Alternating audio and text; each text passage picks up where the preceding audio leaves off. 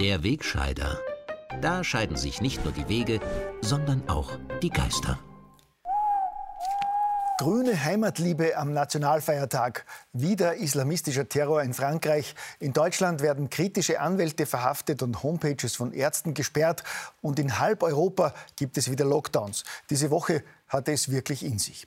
Folgerichtig wollte ich als kritischer Corona-Querulant und Covidiot gerade wieder so richtig in die Tasten des Verschwörungsklaviers hauen und in blinder Gier nach Klicks und Quoten verantwortungslos die Menschen gegen die klugen und nachvollziehbaren Maßnahmen der Regierung aufhetzen. Da hat mich am Donnerstag wie aus heiterem Himmel der mahnende Brief eines elitären Experten erreicht, der mich nicht zuletzt Kraft seiner Demut zur Umkehr bewogen hat.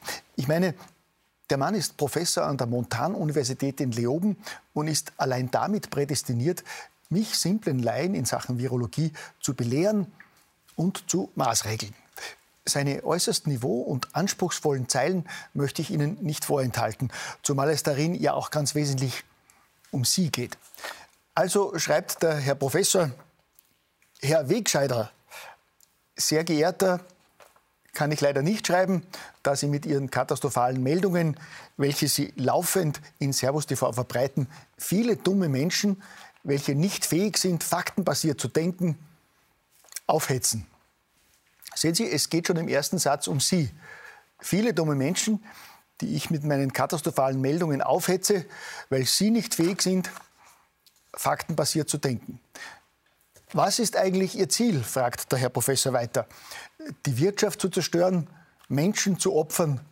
Die Meinungsvielfalt und Freiheit kann es bei Ihren Aktionen wohl nicht sein. Bitte erhellen Sie mich. Ja, die Erfüllung Ihrer Bitte, Sie zu erhellen, ist, wie ich befürchte, grundsätzlich nicht möglich. Dennoch Kompliment, Herr Professor. Sie haben mich durchschaut. Es geht mir nicht um Meinungsfreiheit, sondern es ist tatsächlich mein primäres Ziel, die Wirtschaft zu zerstören und Menschen zu opfern.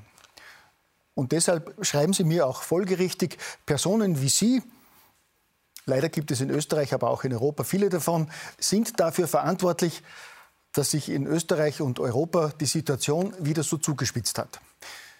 Es ist eigentlich eine Schande, dass Sie Ihre wirren Gedanken problemlos verbreiten und damit Menschen auf katastrophale Weise beeinflussen können. Ja, es ist tatsächlich eine Schande, dass ich meine wirren Gedanken so problemlos verbreiten kann. Auch wenn es den positiven Nebeneffekt hat, dass der Herr Professor deswegen ausrasten und dadurch seine Aggressionen abbauen kann. Währenddessen kann ich ja weiter meine wirren Gedanken verbreiten. Etwa dass ich nicht verstehe, dass, obwohl selbst die WHO soeben veröffentlicht hat, dass das Virus weit ungefährlicher ist als noch im Frühjahr behauptet, und obwohl Ärzte und Experten seit Wochen eindringlich vor weiterer Panikmache warnen, Regierungspolitiker all das ignorieren, Lockdowns verhängen, weite Teile der Wirtschaft wieder zusperren und noch mehr Panik erzeugen. Frankreichs Präsident Macron behauptet, die zweite Welle werde härter und tödlicher als die erste. Der österreichische Gesundheitsminister widerspricht sich binnen weniger Tage selbst und behauptet nun ebenfalls, die zweite Welle sei wesentlich schlimmer als die erste im Frühling. Und der Regierungschef sorgt überhaupt für eine echte Überraschung. Wir erleben in Europa gerade eine intensive zweite Welle, eine zweite Welle, mit der wir gerechnet haben. Ja, das erzeugt bei mir neuerlich wirre Gedanken und eine Reihe wirrer Fragen. Wenn die Regierung ohnehin mit dieser intensiven zweiten Welle gerechnet hat, warum ist sie dann so schlecht vorbereitet? Warum braucht der Gesundheitsminister dann sogar am Donnerstag noch eine eigene Expertenrunde, um festzustellen, wie viele Intensivbetten es in Österreich tatsächlich gibt? Warum schafft es die Regierung nicht, der Bevölkerung einheitliche Zahlen zu kommunizieren und erweckt stattdessen den Eindruck von permanentem Chaos?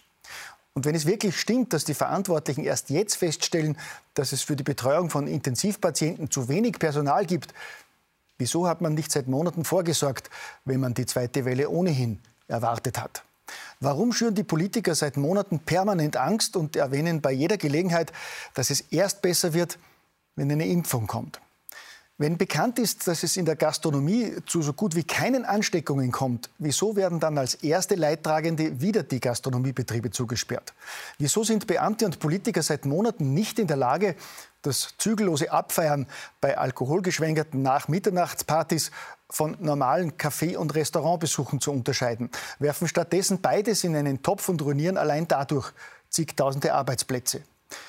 Solche wirren Gedanken und Fragen geistern mir durch den Kopf. Und es ist eine Schande, dass ich sie auch noch verbreiten kann und dadurch die vielen dummen Menschen aufhetze. Gut, beim Aufhetzen kann ich ja auf jahrelange Erfahrung aus anderen Bereichen verweisen. So ist mir etwa aufgefallen, wie erstaunlich ruhig die politisch korrekte Gutmenschenblase angesichts des zweiten bestialischen Terroranschlags islamistischer Flüchtlinge in Frankreich ist. Wieso hört man dazu jetzt nichts von jenen, die sonst immer Toleranz für ein anderes Kulturverständnis gewisser Einwanderer fordern? Aufrichtige Trauer um christliche Opfer? Fehlanzeige. Ganz im Gegenteil. Die linkslinke Berliner Taz hatte noch unmittelbar vor dem Anschlag in Nizza wörtlich getextet, Frankreichs Präsident Macron bauscht den islamistischen Mord an einem Lehrer zu einer Grundsatzfrage auf. Und auch im ORF war man einmal mehr, sagen wir, äußerst zurückhaltend bei der Berichterstattung über islamistischen Terror. Stunden nachdem bekannt war, dass in der Basilika von Nizza mindestens drei Menschen von einem Mann erstochen wurden, der dabei permanent Allahu Akbar geschrien hatte, hieß es auf der ORF-Homepage dazu wörtlich, wenige Wochen nach dem Anschlag auf einen Lehrer ist Frankreich am Donnerstag wohl wieder Ziel eines Terrorangriffs geworden. Hinter einer solchen Wortwahl empfinde ich persönlich ja System auch wenn ich mit diesem wirren Gedanken wohl wieder viele dumme Menschen aufhetzen könnte. Ähnlich wird es sich wohl mit meinen Gedanken zu einem Facebook-Posting der Grünen Jugend zum Nationalfeiertag verhalten. In diesem stand über einem appetitlichen Foto von Hundekot der Hashtag Heimatliebe und die wörtliche Aufforderung Hört auf, Österreich zu feiern. Dafür gäbe es schließlich keinen Grund, meint die Jugendorganisation einer österreichischen Regierungspartei. Also meine Gedanken über diese niveau- und charaktervollen Ferkel behalte ich jetzt lieber für mich. Denn die wären womöglich wirklich geeignet, dumme Menschen aufzuhetzen. Gell?